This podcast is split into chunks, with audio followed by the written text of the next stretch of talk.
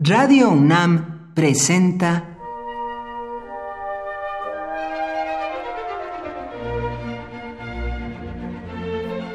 Cuaderno de los Espíritus y de las Pinturas por Otto Cázares.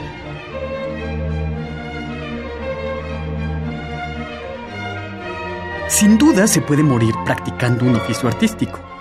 Se sabe de innumerables directores, por ejemplo, que han caído fulminados dirigiendo una orquesta sinfónica, al igual que hay atletas que han perecido en plena faena deportiva. Y esto vendría a ser como una especie de consagración vital, creo yo. Se sucumbe haciendo lo que se ama. Quiero referir las muertes de dos artistas contemporáneos entre sí. Una de estas muertes sucede a consecuencia de ejercer el oficio y otra sucede en pleno quehacer artístico. La primera es absurda, casi descabellada.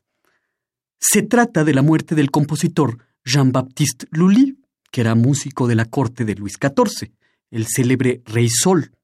Jean-Baptiste Lully, que era un hombre habilidoso, logró convertirse rápidamente en medio de honores y de riquezas en el primer músico de la corte de Versalles, compuso para el monarca varios ballets, el rey Sol era bailarín, compuso también varias óperas, mejor dicho, tragedias líricas. En una palabra, monopolizó Jean-Baptiste Lully la escena musical francesa del siglo XVIII. Lully solía dirigir personalmente a sus músicos y lo hacía llevando el compás con un pesado báculo de madera labrada.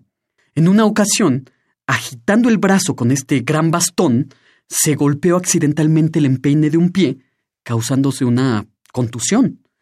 Cuán grave sería que algunos días después la herida se gangrenó y algunas semanas más tarde Jean-Baptiste Lully moría a causa de esta herida. Narrada así, la muerte de Lully suena a un auténtico disparate, pero así ocurrió. Dirigir a una orquesta con un bastón puede llegar a ser mortal. Perfecto contemporáneo de Jean-Baptiste Lully, por otra parte, fue Molière, uno de los gigantes de las letras francesas, autor de Tartufo, del Avaro, del Misántropo, entre otras obras.